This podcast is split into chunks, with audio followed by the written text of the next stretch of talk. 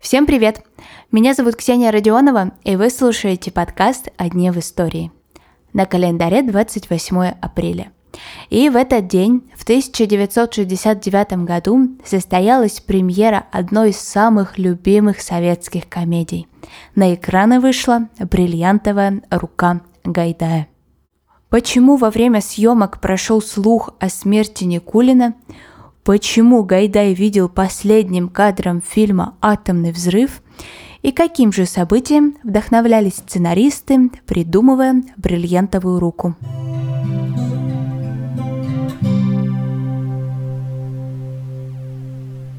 Режиссером картины выступил Леонид Иович Гайдай – а сценарий писал он и писатели Марис Слободской и Яков Костюковский. Последний, кстати, вдохновился заметкой в журнале «За рубежом» о европейской банде мошенников, которые использовали тот самый гипс для перевозки ценностей. Так, можно сказать, и получилась бриллиантовая рука. Кто-то на самом деле такую конечность когда-то имел. Кастинга на главную роль не было. А это все потому, что она писалась специально под Юрия Никулина. И, кстати, вся его семья тоже приняла участие в съемках. Жена Татьяна играет гида в Турции, а вот сын Максим попал на съемки вообще случайно. Говорят, что он просто купался рядом, и Юрий, его отец, подозвал его, сказал, что нужно срочно сняться в сцене с Андреем Мироновым. Максим Никулин даже испортил несколько кадров, потому что боялся, что актер его сильно ударит. И тогда мальчика решили обмануть. Сказали, что Миронов бить его не будет, толкать, пинать, ничего делать с ним не будет, и просто пробежит рядом. Но, как мы знаем, Андрей Миронов в это время пнул мальчика, и настолько сильно, что Максим Никулин до сих пор помнит эту детскую обиду, как он утверждал в одном из своих интервью. Кстати, Андрей Миронов пришел на съемки сам.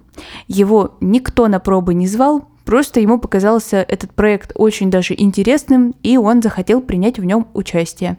А вот руководство Мосфильма в роли Геннадия Казадоева видели Георгия Вицина. Но Леонид Гайдай посчитал, что если будет Никулин Вицин, то тогда еще и Маркунова придется звать, а для него роли в этом проекте он не нашел. Во время съемок «Бриллиантовой руки» пополз слух о том, что Юрий Никулин умер. И долгое время не понимали, откуда же растут ноги этого слуха. А дело оказалось вот в чем. Одна из горничных в гостинице Адлера увидела как будто бы тело актера. Испугалась и пошла рассказывать э, каждому человеку о том, что великого актера не стало. Но на самом деле ей на глаза попался реквизит, и это было тело из папье-маше. Должно было оно использоваться на съемках. Вот такой вот интересный поворот событий. Как я уже сказала, часть съемок проходила в Адлере, а еще в Сочи, Туапсе, Баку и Москве. Несмотря на то, что еще до начала съемок сценарий прошел очень жесткую цензуру, все равно на время съемок команде был представлен капитан КГБ. Фильм создавался в советское время, и людям творческим, которые желали творить в Советском Союзе, необходимо было как-то подстраиваться под заданные рамки.